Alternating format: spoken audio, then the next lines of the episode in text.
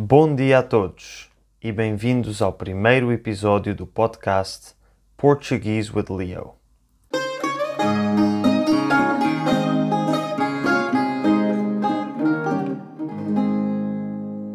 Bem-vindos ao meu podcast. Se é a primeira vez que me estão a ouvir, sugiro que ouçam o episódio zero, em que eu explico um pouco, em inglês, como funciona este podcast e como é que o podem usar para melhorar o vosso português. Se já ouviram o episódio zero, então podemos começar. A melhor forma de começar é falar de comida. E não há nada mais delicioso, nem mais português, do que um pastel de nata acompanhado de uma bica. O que é um pastel de nata? O que é uma bica? Vamos descobrir neste episódio.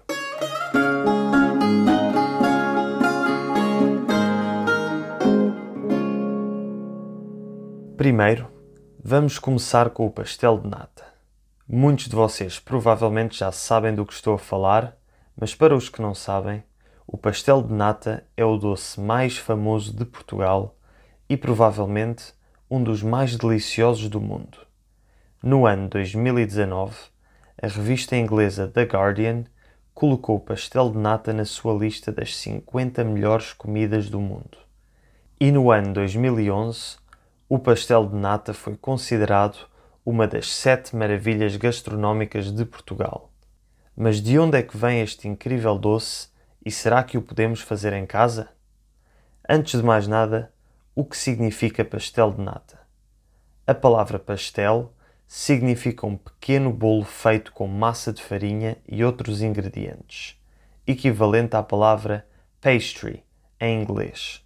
O plural de pastel é pastéis e o sítio onde se vendem bolos e pastéis chama-se pastelaria.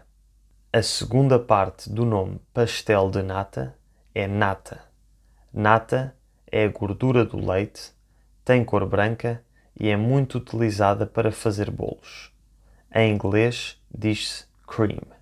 Então, como é que se fazem estes maravilhosos pastéis? Os principais ingredientes para fazer o pastel de nata são leite, farinha, ovos, açúcar e manteiga. São ingredientes simples e hoje em dia é possível encontrar várias receitas de pastéis de nata na internet e qualquer pessoa consegue fazer pastéis de nata em casa. No entanto, fazer pastéis de nata é uma arte e os melhores pastéis de nata do mundo só existem num sítio. Este sítio chama-se Fábrica dos Pastéis de Belém, está localizado em Lisboa e é o lugar onde o pastel de nata foi inventado. Os pastéis de nata neste sítio chamam-se Pastéis de Belém e a receita é a mesma desde que o pastel de nata foi inventado há quase 200 anos. Para conhecermos a história dos pastéis de Belém, voltamos atrás no tempo para 1820, quando se deu em Portugal a Revolução Liberal. Antes da Revolução Liberal, o rei detinha o poder absoluto, e depois da Revolução foi criada a primeira Constituição, o primeiro Parlamento e o rei passou a ter menos poder. Seria necessário um episódio inteiro só para falar desta revolução e das suas consequências. Por isso, se quiserem um episódio sobre a Revolução Liberal ou sobre outro evento histórico específico, enviem um e-mail para leo@portuguesewithleo.com.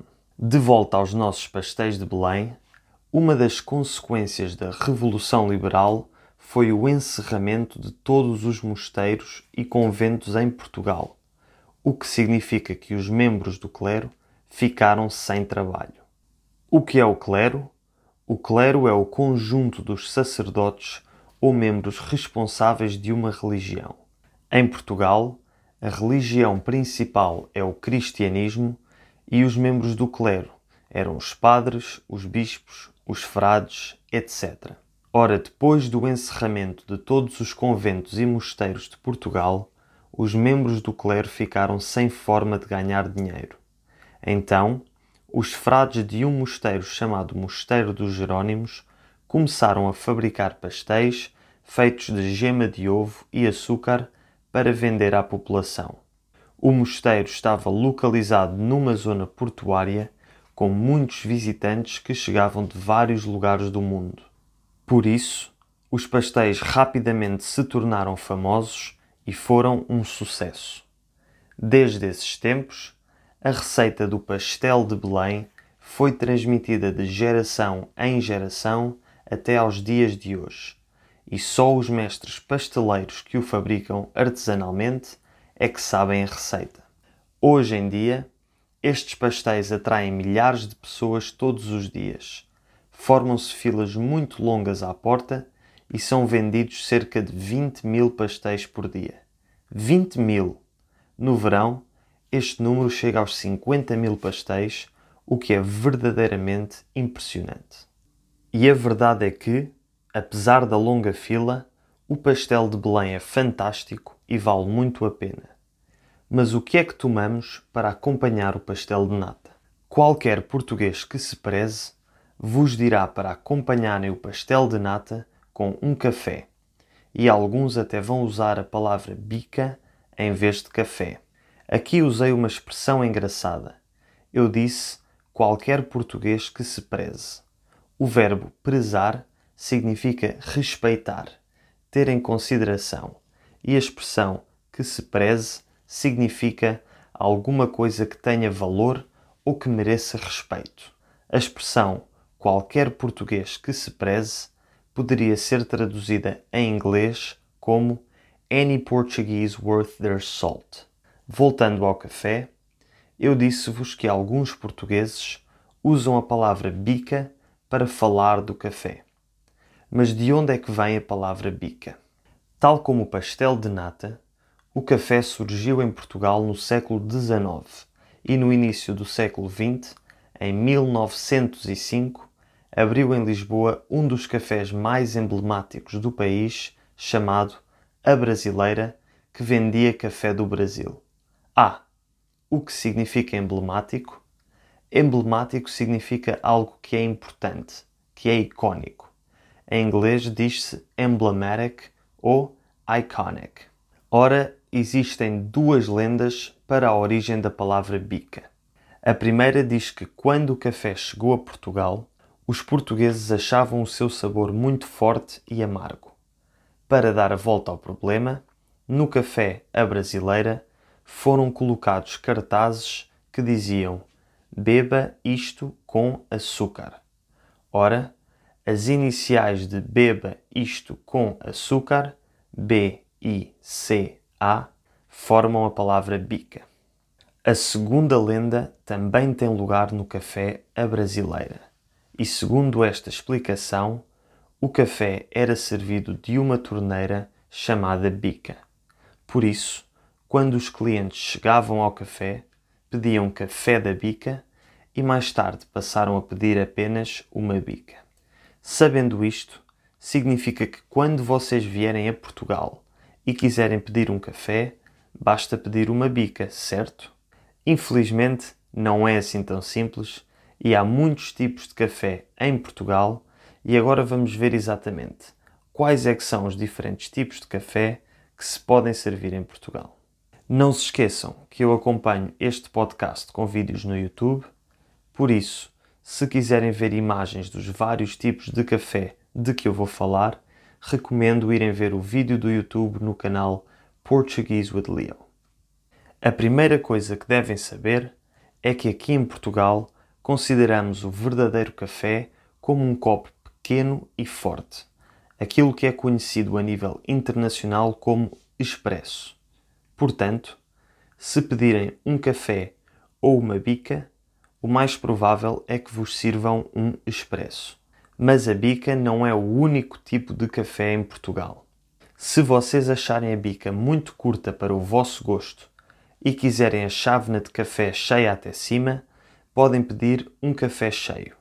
Se quiserem o café servido numa chávena grande, podem pedir um abatanado ou então um americano, como é conhecido internacionalmente.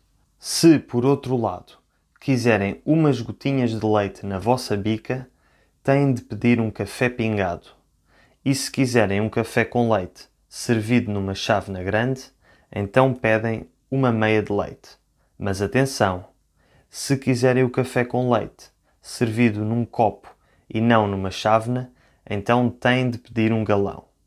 Se tiverem dificuldades a dormir, o melhor é pedirem um descafeinado, que é um café com muito pouca cafeína. E se o sabor da bica for muito forte para vocês, então peçam um carioca. Um carioca é um café curto tirado com as borras de um café que já foi tirado anteriormente. Na prática, é uma bica menos forte. Finalmente, se quiserem uma bica com um pouco de álcool, basta pedirem um café com cheirinho e é adicionado um pouco de brandy ou aguardente ao vosso café. Bem, depois de falar dos pastéis de nata e de todos os tipos de café, fiquem mesmo com água na boca. Ficar com água na boca é uma excelente expressão para dizer que ficamos com um enorme desejo ou vontade de comer alguma coisa. Neste caso, eu fiquei com água na boca porque fiquei com vontade de tomar um café e comer um pastel de nata.